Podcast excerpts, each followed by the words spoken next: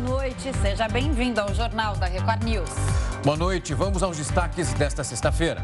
Joe Biden afirma que Putin está decidido a atacar a capital da Ucrânia nos próximos dias. O número de mortes em Petrópolis chega a 134. Defesa Civil volta a acionar as sirenes na cidade. Tempestade Eunice provoca nove mortes na Europa e deixa Londres em alerta máximo. E ainda, um estudo aponta que a contaminação de rios por remédios ameaça a saúde global.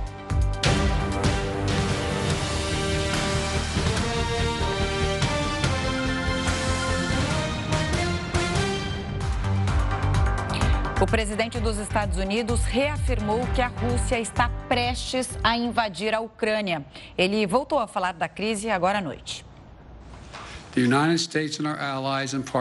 Os Estados Unidos e também aliados darão suporte ao povo ucraniano. Nós queremos que a Rússia seja responsabilizada pelos seus atos. O resto de nós continuará unido. Nós estamos preparados para impor severas sanções à Rússia se eles forem adiante com a invasão da Ucrânia. Mas eu digo novamente: a Rússia ainda pode escolher pela diplomacia. Não é tarde para que nós possamos articular uma negociação sobre a mesa. Ao final da coletiva, uma jornalista perguntou a Biden quais as justificativas para ele acreditar que haverá uma invasão. Em resposta, o presidente disse que as informações de inteligência confirmam a possibilidade. Bom, ainda nessa temática que fica mais tensa no final dessa semana, o enviado especial à Ucrânia, Leandro Stoliar, foi até a fronteira do país. Leandro, uma ótima noite para você. Qual foi o clima que vocês encontraram por aí? Boa noite, boa noite, Rafael. O clima que a gente encontrou hoje foi de muita apreensão. Os confrontos na fronteira no leste da Ucrânia se intensificaram nas últimas 24 horas. Segundo o Ministério da Defesa ucraniano, os grupos separatistas pró-Rússia lançaram 60 bombardeios de ontem para hoje e deixaram pelo menos três soldados ucranianos feridos. Segundo os Estados Unidos, imagens de satélite captadas por uma empresa de tecnologia espacial americana mostram intensa movimentação militar russa nas fronteiras, ao contrário do que foi divulgado pelo governo russo. O secretário-geral da OTAN disse nesta sexta-feira que a Rússia avançou para a fronteira com a Ucrânia com a maior concentração de tropas desde o fim da Guerra Fria na Europa. A consultora de segurança nacional para ataques cibernéticos dos Estados Unidos, Anne Neuberger, responsabilizou a Rússia pela recente onda de ataques cibernéticos à Ucrânia, que incluiu os dois principais bancos do país. O ministro da Defesa ucraniano, Oleksiy Reznikov, acusa os russos de financiarem os rebeldes e produzirem notícias falsas para justificar os ataques. A Rússia nega. Amanhã, o presidente Vladimir Putin vai comandar pessoalmente os exercícios na fronteira, incluindo o lançamento de mísseis com capacidade nuclear. Putin disse que o exercício já estava previsto. Hoje, eu e o repórter cinematográfico Luiz Felipe Silveira fomos até a trincheira do exército ucraniano para mostrar o clima de tensão entre os dois países. E o que a gente encontrou lá foi realmente uma situação completamente atípica, bem diferente do que a gente encontra aqui em Kharkiv, na maior cidade perto da fronteira. Bem próximo à trincheira do exército ucraniano, tem uma vila de moradores. A gente passou nessa vila e descobrimos que mais da metade desses moradores, a maior parte deles, saiu de casa para morar em outros lugares por medo dessa tensão pela ameaça aí de invasão russa aqui na Ucrânia. Camila e Rafael. Obrigada, Leandro. Para falar mais sobre essa declaração de Biden e os conflitos com os separatistas aí na fronteira, como mostrou o Leandro Stoliar, a gente conversa agora com o Leonardo Trevisan, professor de Relações Internacionais da ESPM. Boa noite, professor. Obrigada por falar com a gente mais uma vez. Bom, mais um discurso duro do Joe Biden. Inclusive, ele disse que a invasão seria a capital da Ucrânia, Kiev. É a primeira vez que ele cita o local é, de uma invasão que não seja também na fronteira, nessas cidades fronteiriças, como a gente viu é, o Stoliar relatando aí para gente. Agora, é, a sua avaliação é que a diplomacia fechou as portas ou é mais é, uma vez esticar a corda e uma disputa de poder? É, boa noite, boa noite a todos, obrigado pelo convite. Camila, eu acho que você escolheu as palavras certas. Esticar a corda. Né? Quando nós olhamos com um pouco de calma para esse discurso de Biden, o que nós percebemos nele é? é que ele está repetindo as mesmas, vamos dizer, as mesmas ameaças a Putin. É? Há uma novidade nesse discurso, como você apontou, que é o alvo ser Kiev e não a região de Donbas, a região da fronteira. O que é que Biden está dizendo? O tempo vai esquentar. Né? E ele faz dois avisos muito claros.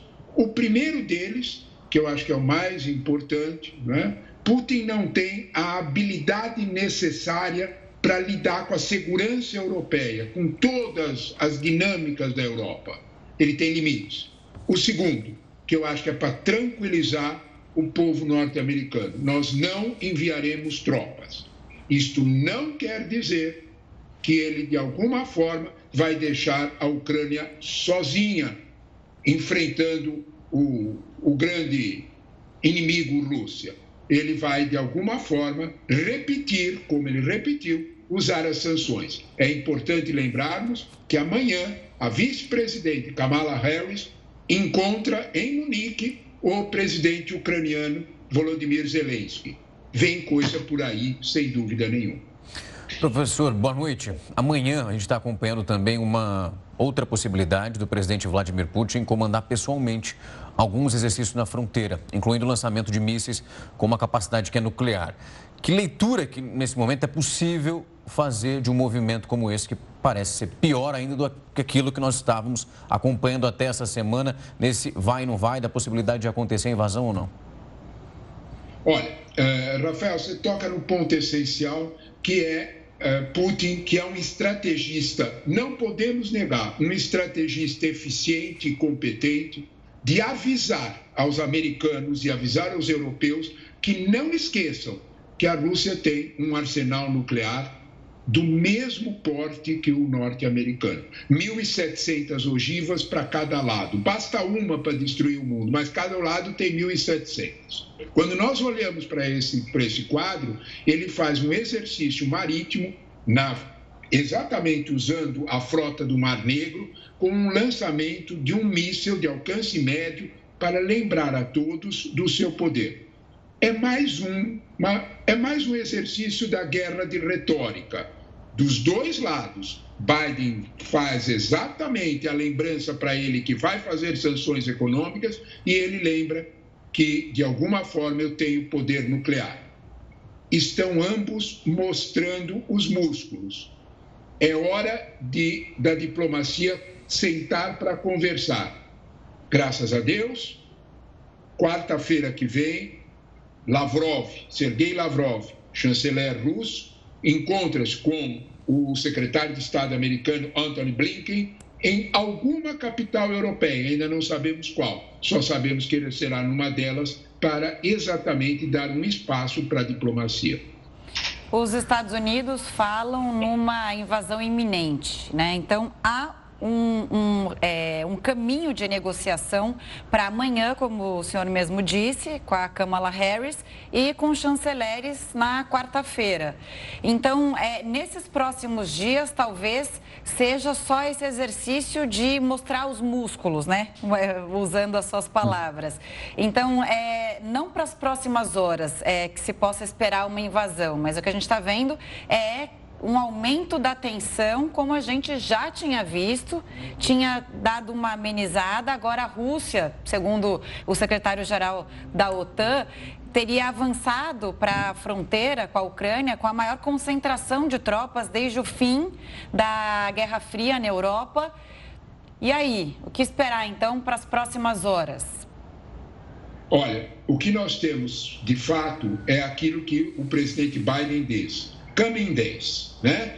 para os próximos dias. Né? Ele não fixou para amanhã ou depois. O que vai acontecer, Camila, é o que já está acontecendo. Né? São exercícios de provocação, lançamento de morteiros, concentração maior de tropas. Alguma imprensa norte-americana, algumas empresas de vigilância de satélite norte-americana notaram um crescimento dessa presença de soldados Inclusive, Michael Carpenter, que é o embaixador americano na Organização de Segurança e Cooperação Europeia, avisou que é a maior mobilização de soldados russos desde a Segunda Guerra, uhum. propondo que nós temos 190 mil soldados. Exibição de músculos, não há dúvida nenhuma. Por outro lado, os americanos avisam que as sanções econômicas eles vão apertar ainda mais. Os europeus avisam que estão do lado dos americanos. Nós não podemos dispensar que algum incidente provoque uma situação ainda mais grave. Esperamos todos uhum. que os dois lados mantenham o controle dos seus radicais mais excessivos, tanto separatistas ucranianos apoiados pelos russos, como os mais aguerridos soldados, como o historiar mostrou, na fronteira, bem perto de agir contra esses separatistas. Qualquer fagulha nesta situação pode deixar Biden e Putin sem argumentos para pararem apenas com os ataques retóricos.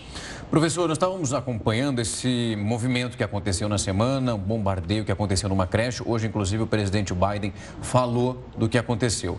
E aí se levantou uma, um termo de falsa bandeira, onde esses movimentos vão acontecendo e deixando essa possibilidade de invasão cada vez mais próxima, um movimento bélico ali acontecendo, então quase que gerando, ok, dessa forma que está caminhando, temos motivos então para essa invasão.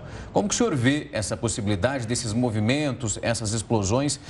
É também mais uma faísca que traz a possibilidade ali das tropas conseguirem avançar cada vez mais e a Rússia conseguir o que quer?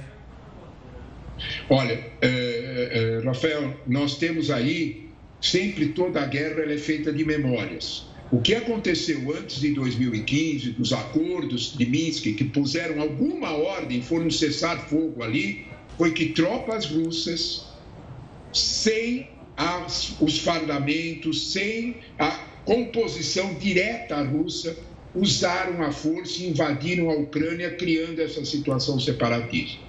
Eles não estavam oficialmente como soldados russos, eles estavam disfarçados. Vamos usar essa expressão. É neste sentido que o presidente Biden usa a imagem de falsa bandeira. Ele sabe muito bem o que ele está falando e Putin sabe muito bem do que Biden está falando. Esta memória está muito presente, os russos já agiram desta forma para criar esta situação. É, portanto, uma, digamos assim, uma, um aviso por parte da diplomacia ocidental que os russos não repitam a manobra. É neste sentido. É claro que o bombardeio numa escola, uma situação de tensão, pode provocar uma faísca, como você bem disse, que isso provoque a explosão. Os dois lados esperam que isso não aconteça embora os dois lados façam repetidas exibições de músculos para intimidar os seus oponentes, como é característico de períodos de maior tensão que sustentam situações de conflito que precisam buscar alguma solução diplomática.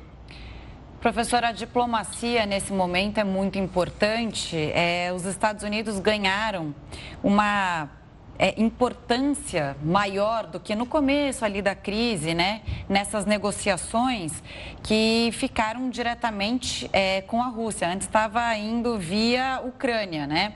É, é, os representantes da Ucrânia, as autoridades da Ucrânia. Agora, o Biden não entrou muito duro nesse discurso e nessa negociação, porque me parece que cada vez ele endurece o discurso e a Rússia responde a isso?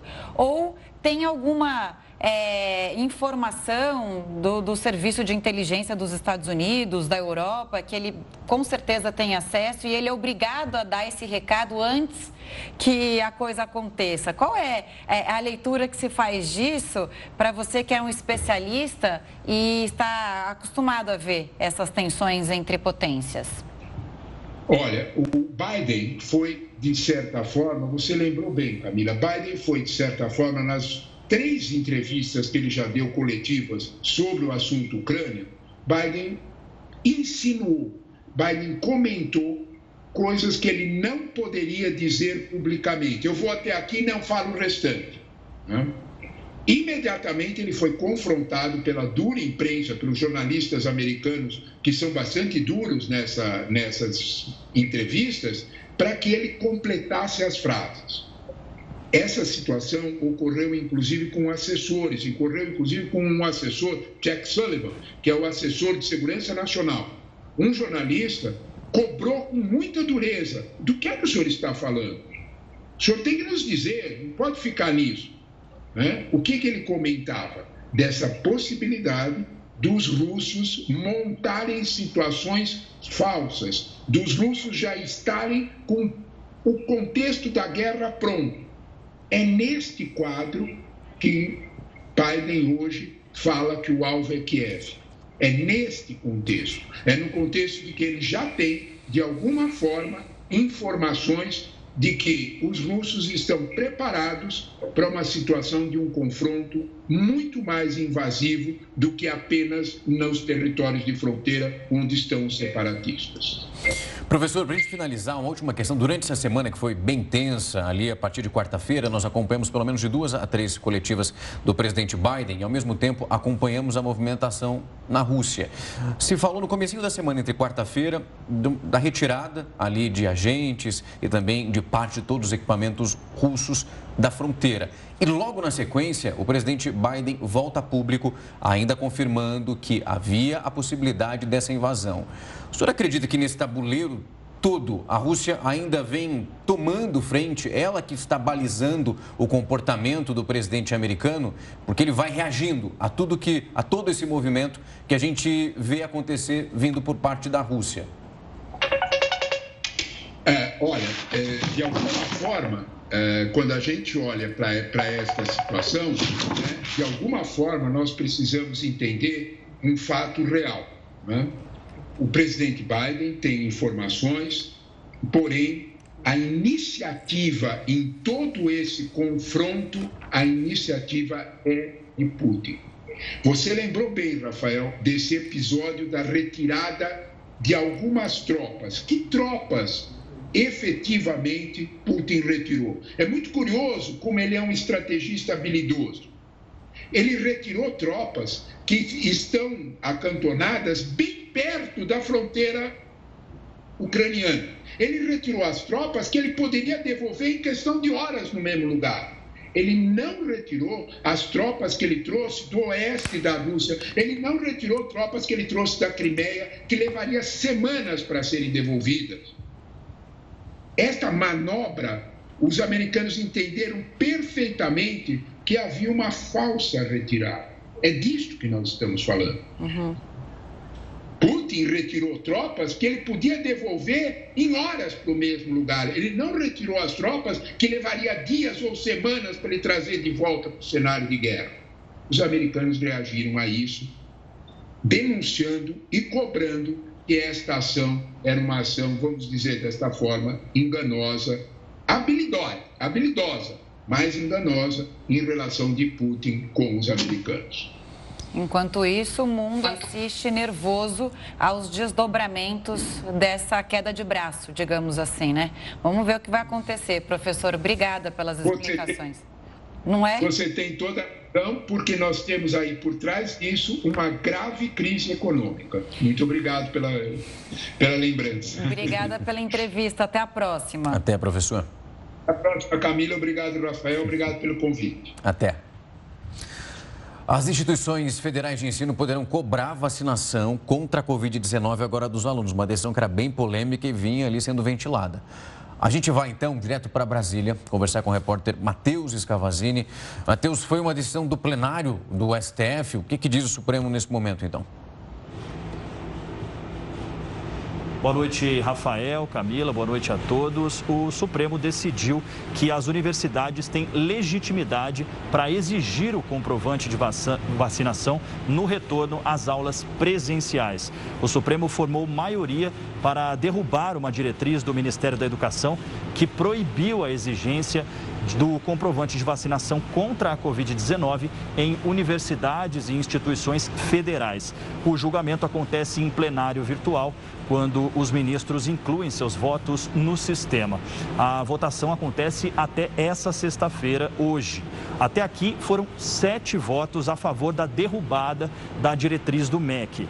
Ricardo Lewandowski, Alexandre de Moraes, Luiz Roberto Barroso, Carmen Lúcia, Rosa Weber, Edson Fachin e Gilmar Mendes. O relator, ministro Ricardo Lewandowski, defendeu que o ministério contraria evidências científicas ao desestimular a vacinação e também fere, viola a autonomia universitária. Um outro ponto também é que o STF hoje também formou maioria pela rejeição do pedido do PGR Augusto Aras, que solicitava a retirada do poder das defensorias públicas de requisitar documentos e informações a órgãos públicos. Camila, Rafael. Obrigado pelas informações, Matheus. E a tempestade Eunice provocou pelo menos nove mortes na Europa. O Jornal da Record News volta já com essa e também outras informações. Não sai daí. O Procurador-Geral da República, Augusto Aras, pediu ao Supremo Tribunal Federal o arquivamento do inquérito sobre a suspeita de que o presidente Jair Bolsonaro teria cometido prevaricação nas negociações de compra da vacina Covaxin. Esse foi o segundo arquivamento solicitado só essa semana. Ontem mesmo, Aras considerou que Bolsonaro não cometeu crime quando vazou as informações daquele inquérito sobre o ataque hacker contra o TSE lá em 2018. E a tempestade Eunice já provocou ao menos nove mortes na Europa.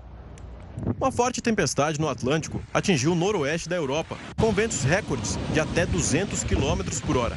O serviço meteorológico aconselhou milhões de britânicos a ficarem em casa depois de emitir um alerta vermelho para o sudoeste da Inglaterra e para o sul do país de Gales. O aviso inclui Londres pela primeira vez na história. A Agência Britânica do Meio Ambiente advertiu para os riscos de graves inundações. No país de Gales, todos os ônibus e trens estão parados. Outra tempestade causou pequenos transtornos na Escócia e no norte da Inglaterra na quarta-feira, deixando milhares de casas sem energia. Um novo estudo apontou que a poluição de rios, isso por remédios, representa uma ameaça ao meio ambiente e também para a saúde global. O alerta é uma pesquisa realizada pela Universidade de York, no Reino Unido. A análise coletou amostras de águas em mais de 100 países, foi publicada em uma revista científica. Ainda não se sabe qual é o real efeito da presença de produtos farmacêuticos na natureza, mas há indícios de que anticoncepcionais podem prejudicar o desenvolvimento e a reprodução de peixes. Além disso, alguns cientistas temem que o aumento no nível de antibióticos nas águas leve ao surgimento de bactérias cada vez mais resistentes. Entre os produtos detectados com mais frequência nos rios estão o paracetamol, medicamentos para tratar epilepsia e diabetes, nicotina e cafeína. A pesquisa identificou ainda que a maioria das áreas mais poluídas estava em países de baixa e média renda, principalmente em locais onde há despejo de esgoto. Rios do Paquistão, da Bolívia e da Etiópia ficaram no topo da lista dos mais contaminados. Já os rios da Islândia, Noruega e da floresta amazônica foram considerados os menos contaminados. Um dos autores do estudo ressaltou que é preciso um grande esforço da comunidade científica para tentar resolver a situação. Para ele, o primeiro passo deve ser dificultar a obtenção de determinados medicamentos e determinar restrições mais rígidas nas doses.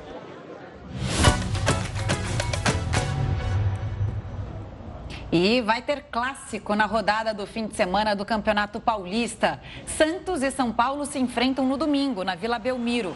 As duas equipes estão pressionadas e buscam uma vitória para acalmar os ânimos. O Peixe demitiu hoje o técnico Fábio Carilli e será comandado pelo auxiliar Marcelo Fernandes. Já no tricolor, Rogério Ceni segue pressionado por um desempenho melhor da equipe. Os dois times estão em segundo lugar na tabela dos grupos e podem podem sair da zona de classificação em caso de derrota. E no próximo bloco, o Jornal da Record News volta com todas as informações sobre as chuvas em Petrópolis. Subiu para 134 o número de mortes em Petrópolis. De acordo com a última atualização da Secretaria Nacional de Defesa Civil, pelo menos 546 deslizamentos foram registrados e 967 pessoas estão desabrigadas. Pessoas que precisam de ajuda, de doações, a falta de comida, de água, de roupas. As buscas também pelos desaparecidos continuam. E o governo de São Paulo enviou equipes de resgate para reforçar os trabalhos. Quatro bombeiros e dois cães farejadores devem ficar uma semana na região. Nós vamos chamar então agora o Heródoto Barbeiro, que também vai comentar sobre essa situação lá em Petrópolis. Heródoto, boa noite para você. São ali, quando a gente olha, são pontos históricos, são patrimônios ali. Vamos falar um pouco da situação de como fica nesse momento, depois de uma tragédia dessa dimensão?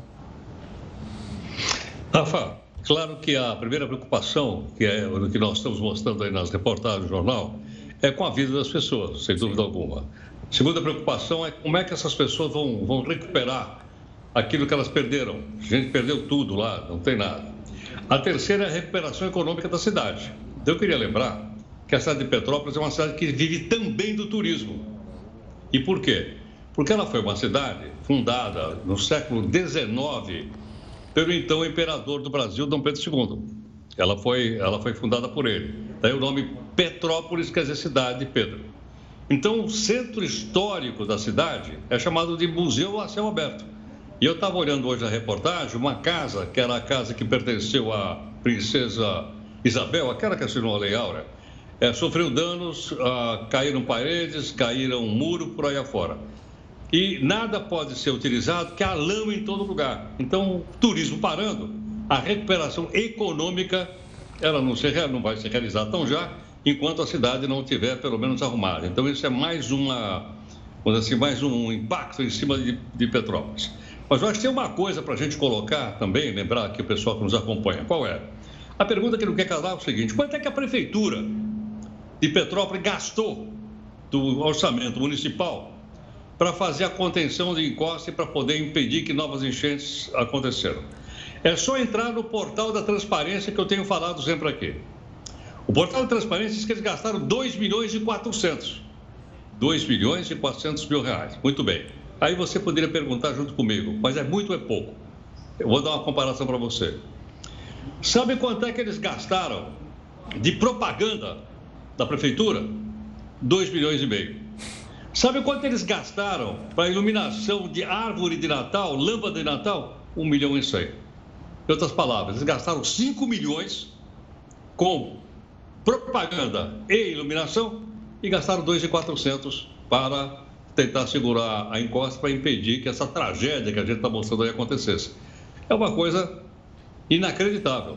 Mas qualquer um de nós, qualquer um do cidadão, entra lá no portal de transparência, são obrigados a mostrar, e gente diz, mas peraí, pô, os caras gastaram o dobro com coisa irrelevante quando você coloca em risco a vida das pessoas? Pois é, é isso que a população precisa saber, para que cada um faça o seu próprio juízo né, de como é que as coisas são, são, são feitas em alguns lugares do país.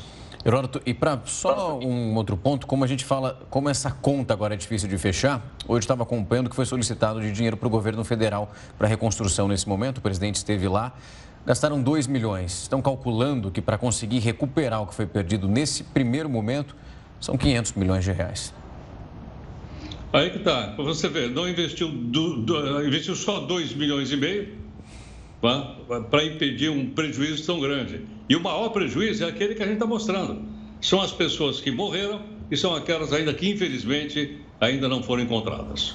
Também comércios, né? Todos foram devastados, as pessoas perderam as casas. É, não sei nem é, o desespero delas agora. Hoje eu vi várias matérias, né? Eu vi vários relatos. O desespero é o seguinte: como recomeçar? Essas Exato. pessoas dependem agora de doação, elas precisam, não tem roupas nem para vestir, elas agora dependem de doação de comida, de água. Quer dizer, difícil a situação, né, Heródoto?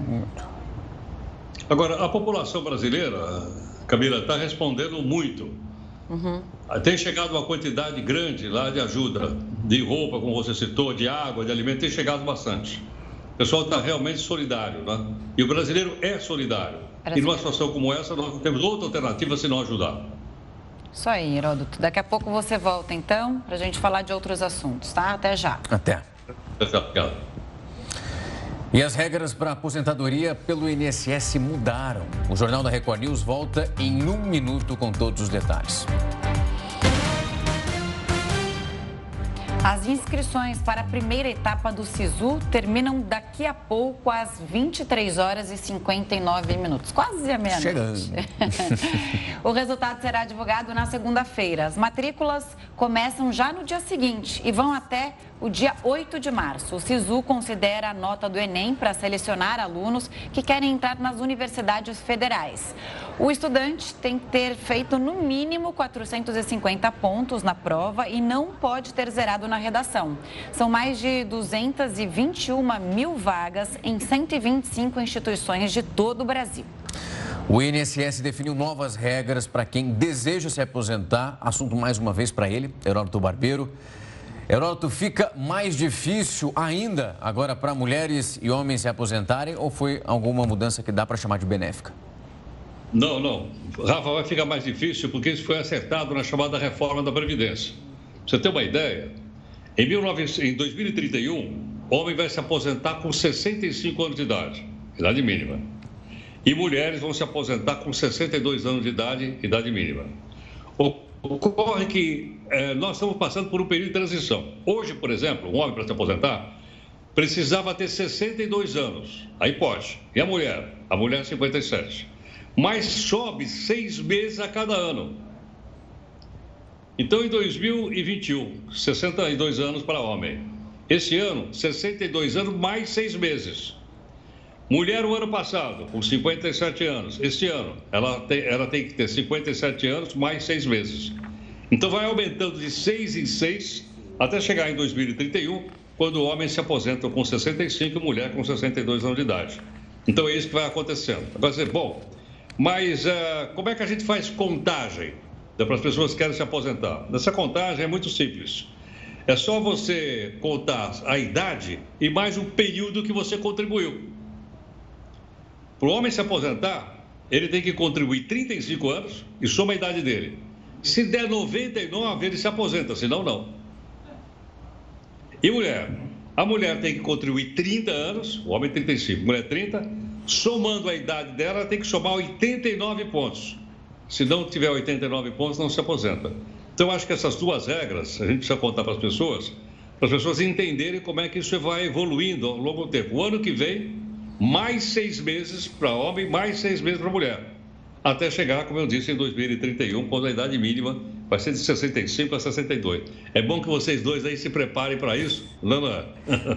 Anotando aqui para perder as Eu datas. já não, vocês vão pegar isso aí, 65 para o Rafa e 62 para você.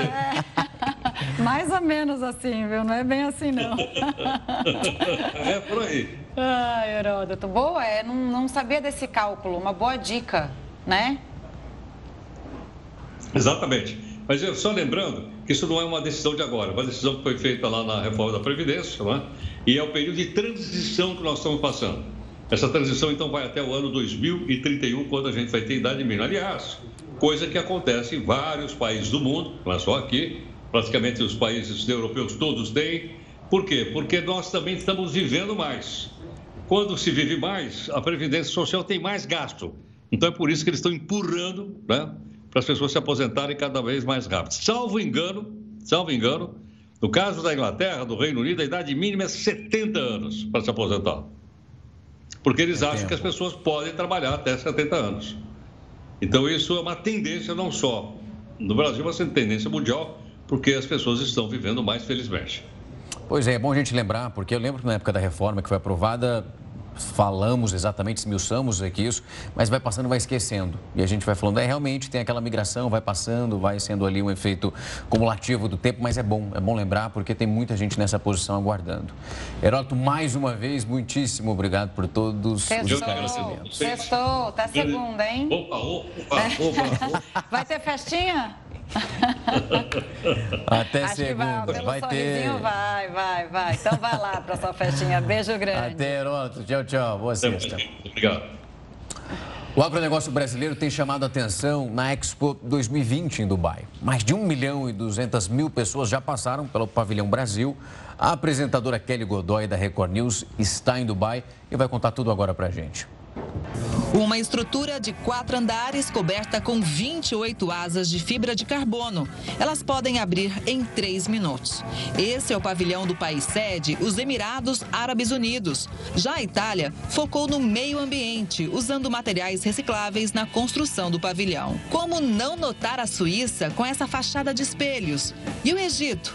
Aqui, o Cazaquistão fica bem perto dos Estados Unidos, de Israel e da Alemanha. É a Expo 2020 Dubai, que segue até março. O evento de 7 bilhões de dólares reúne 192 países. O Pavilhão Brasil é um dos cinco mais visitados. Já recebeu mais de 1 milhão e 200 mil pessoas. O foco é o agronegócio. Com a intenção de mostrar que o agronegócio brasileiro é sustentável, que se utiliza de tecnologia para aumentar a sua produção e que tende a ser um agronegócio com carbono zero. Então, a, a mensagem que nós queremos passar é que o Brasil é um país responsável em termos de sustentabilidade. E uma boa imagem gera bons negócios, por isso o Brasil realizou um fórum de investimentos. Cuja expectativa, sim, é de atração em torno de 10 bilhões de dólares para investimento no país. E ainda expandir negócios das nossas empresas em torno de 500 milhões. O secretário do Ministério da Agricultura, Pecuária e Abastecimento destaca a evolução do setor. O Brasil era importador líquido de alimentos na década de 70 e hoje o Brasil alimenta cerca de um bilhão de pessoas. Essa história tem que ser contada porque foi uma história de uma grande conquista, usando a nossa Embrapa, usando as nossas universidades, usando os nossos pesquisadores, com muita inovação e muita ciência. Aqui o visitante pode ouvir a música brasileira e provar nossos sabores com degustação de pratos típicos. E estar aqui é estratégico porque a Expo funciona como uma grande vitrine de inovações mundiais e também do que cada país pode fazer para superar desafios. E à noite tudo fica ainda muito mais bonito, com muita luz e tecnologia. Esse é o ponto central com várias apresentações culturais. Outro destaque é o pavilhão da Arábia Saudita, com fachada tecnológica e cheio de interatividade. Além de conhecer mais o país, a mensagem é que todos devem trabalhar pela sustentabilidade e unir forças para um melhor amanhã. Uma balsa italiana pegou fogo com quase 300 pessoas a bordo. O incidente que aconteceu na Grécia deixou um passageiro de 42 anos ferido. Ele foi hospitalizado com problemas respiratórios, de acordo com a polícia grega. Pelo menos 11 pessoas ainda estão desaparecidas. Os demais passageiros e tripulantes foram levados para a ilha grega de Corfu. O nível do mar, isso na costa dos Estados Unidos, deve subir já nos próximos 30 anos. O Jornal da Record News volta já. O Supremo Tribunal Federal formou maioria para tornar réu o ex-deputado Roberto Jefferson por incitação ao crime, calúnia e homofobia. Os ministros analisam uma denúncia apresentada pela Procuradoria-Geral da República. A maioria dos magistrados seguiu o voto do relator, o ministro Alexandre de Moraes. Ele defendeu que a conduta de Roberto Jefferson atentou contra o Estado democrático. O caso deve ser enviado para a Justiça Federal, já que o ex-parlamentar não tem foro privilegiado. O julgamento vai até o dia 25. Uma pesquisa do IBGE revelou uma queda de 13% no número de divórcios em 2020. Foram 331 mil no ano todo, esse é o menor índice em sete anos. Mas um dos motivos dessa queda tem uma relação com o atraso nos processos, justamente por causa da pandemia. Quase metade dos divórcios ocorreu ali entre casais com menos de 10 anos de casamento. O comportamento também está mudando, né? Pois agora é. eu falei, será que os casais estão se dando melhor melhorando na agora que todo mundo está saindo de casa, né? A Pois pandemia é. ainda não chegou ao fim, mas as pessoas estão com uma mobilidade maior, voltaram a trabalhar, mas não, é atraso dos processos. Processo lento. O porta-voz da Organização Mundial, a porta-voz da Organização Mundial da Saúde, Margaret Harris, falou sobre a importância da vacinação infantil, né, Rafa? Pois é, nessa conversa que eu tive com ela, a doutora citou a dificuldade da vacinação naqueles países que são mais pobres, quando a gente olha para o continente africano, por exemplo, em relação às regiões mais ricas, que já têm a terceira dose e pensando em aplicar a quarta. A gente vai acompanhar agora a segunda parte dessa entrevista que eu fiz com ela. No começo dessa pandemia, o Dr. Tedros Adhanom fez um discurso que é muito importante, que a única maneira de acabar com a pandemia é compartilhando as vacinas. Só que muitos países estão já aplicando uma dose de reforço. Você acredita que algum tipo de comportamento egoísta vindo desses líderes?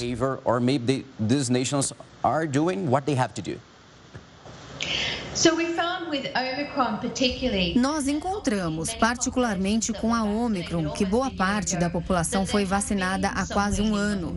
E é uma queda na imunidade. E adicionando a terceira dose da vacina no esquema de doses, ainda continua crescendo a efetividade da vacina. Então, quando no seu país um alto nível de transmissão, os casos aumentando e quando as autoridades de saúde olham para a proteção das pessoas, se eles decidiram pela dose de reforço, você deveria tomar. A boa notícia é que estamos conseguindo compartilhar mais e são tantas vacinas disponíveis no mercado. Nós, através do sistema COVAX de distribuição, Estamos conseguindo entregar em todo o mundo. Descobrimos que agora estamos mais abastecidos. Nós ficamos ansiosos com os países acumulando vacina, mas agora isso não está mais acontecendo. Nós estamos aptos para acelerar este processo em número de vacinas e doses para os países que têm uma taxa de vacinação baixa. No Brasil não existe a obrigatoriedade de tomar a vacina, mas nós temos muitos políticos dizendo que é preciso respeitar a decisão de cada pessoa. A senhora acredita que eles deveriam repensar essa possibilidade?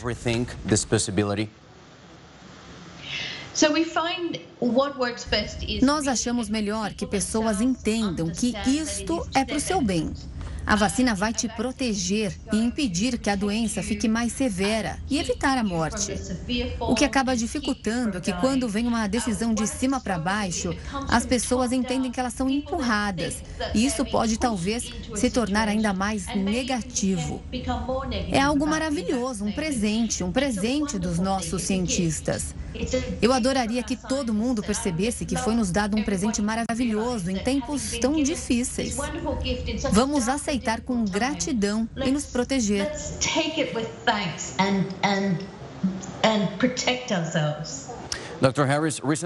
Recentemente, aqui no Brasil, as crianças começaram a ser vacinadas, mas o número ainda não é tão alto. Os pais dessas crianças deveriam estar tão preocupados em relação a isso? Nós descobrimos com a variante Omicron que, como a garganta acaba sendo favorecida, o vírus vai para diferentes partes do corpo, comparado com as versões do SARS-CoV-2, que tendem a ir para o pulmão. As crianças têm vias aéreas menores. Então, quando a garganta fica irritada, às vezes elas podem desenvolver algumas dificuldades. É por isso que nós estamos vendo mais crianças nos hospitais. Acrescentando, os pais deveriam estar fazendo tudo o que podem para proteger as crianças de serem infectadas infectadas por esse vírus. A última pergunta é sobre a variante Ômicron, que foi detectada aqui no Brasil em pelo menos três estados. Nós temos motivos para ficar preocupado em relação a essa subvariante, em relação aos efeitos, inclusive a eficácia da vacina? Nós já sabemos com certeza que a variante Ômicron é mais transmissível. Ela se alastra com muito mais facilidade, passando de pessoa para pessoa. Nós não sabemos se é porque se localiza na região da cabeça, como o nariz e garganta. Ainda não está tão claro ou se há mutações na proteína spike. O que nós sabemos com certeza é que se espalha com muita eficiência. Este é possivelmente o vírus que se espalha com mais facilidade que já vimos. Então, sim, nós devemos ficar preocupados sobre as medidas que devemos tomar para parar a transmissão. Usar máscaras, manter o distanciamento social, evitar lugares lotados, especialmente fechados. Os maiores riscos estão nos lugares fechados, principalmente no ar gelado, seco e com pouca ventilação. Então, se você precisa estar em um lugar fechado, abra as janelas, tenha certeza que o ar está circulando e use sua máscara se estiver com outras pessoas em volta. Nós descobrimos que a maioria das transmissões acontece em casa, mas também em lugares onde as pessoas ficam juntas, talvez até por questões sociais. Então, quando você passar por essas circunstâncias, fique atento e tome todas as precauções. Dr. Harris, é, realmente nós temos muitos desafios. Como eu te disse antes, eu agradeço o tempo disponível. Foi incrível ter você aqui conosco. E mais uma vez agradeço a sua presença com a gente. Foi um prazer estar aqui e desejo o melhor para vocês. Thank you. A gente também espera, né, que a situação fique um pouco melhor, porque tem muita coisa para acontecer. Exatamente. Esperamos que sejam coisas boas que vierem agora. A pandemia dá uma desacelerada, né? Pois é. De repente virar epidemia. Epidemia. É o que a gente precisa esperar e sonhar nesse momento. Mas eu queria te parabenizar pela entrevista. Obrigado. Parabéns e pela produção também do João Lages. Sem dúvida. Não foi tão fácil ali conduzir, ainda mais nesse momento que o MS continua trabalhando muito, então achar um tempo na agenda para conseguir aqui voltar os olhos para o Brasil e olhar também para o nosso panorama. Foi uma delicadeza extrema da doutora Margaret Harris para atender a nossa equipe. O nível do mar da costa dos Estados Unidos vai subir já nos próximos 30 anos, na mesma proporção quando a gente olha para o século XX inteiro. A previsão é de que as águas do litoral norte-americano estejam 25 a 30 centímetros mais elevadas em 2050. Em partes da Louisiana e do Texas, a diferença pode chegar a 45 centímetros. As projeções estão em um relatório divulgado essa semana pela Administração Nacional Oceânica, junto a outras agências federais. O documento aponta que o aumento dos mares nos Estados Unidos vai ser superior à média global e que as costas do Golfo e do leste do país vão ser as mais afetadas. Com isso, o governo alerta sobre o risco de as principais cidades nessas regiões serem atingidas regularmente por inundações mesmo em dias ensolarados. A elevação projetada é especialmente alarmante, já que no século passado, os mares ao longo da costa atlântica já haviam subido no ritmo mais rápido em dois mil anos. As mudanças no volume do oceano se devem à expansão da água mais quente e o derretimento de camadas de gelo e geleiras, para o principal autor do relatório, ainda dá tempo de encontrar soluções para conviver com a quantidade de elevação do nível do mar prevista. Uma coisa que está se tornando mais consolidada é que, com menos aquecimento e menos emissões, o risco de aumento do nível do mar é muito menor. Então, o futuro está em nossas mãos e ele não precisa ser de destruição. Se as expectativas do documento se confirmarem, o custo será alto para os Estados Unidos, porque a extensão leste do país abriga 40% da população e grande parte da economia americana. O Jornal da Record News fica por aqui. Eu encontro você no Jornal da Record amanhã. Estou de plantão, mas de qualquer forma, um ótimo final de semana. Eu estou de folga, vou descansar um então, pouquinho. Excelente final.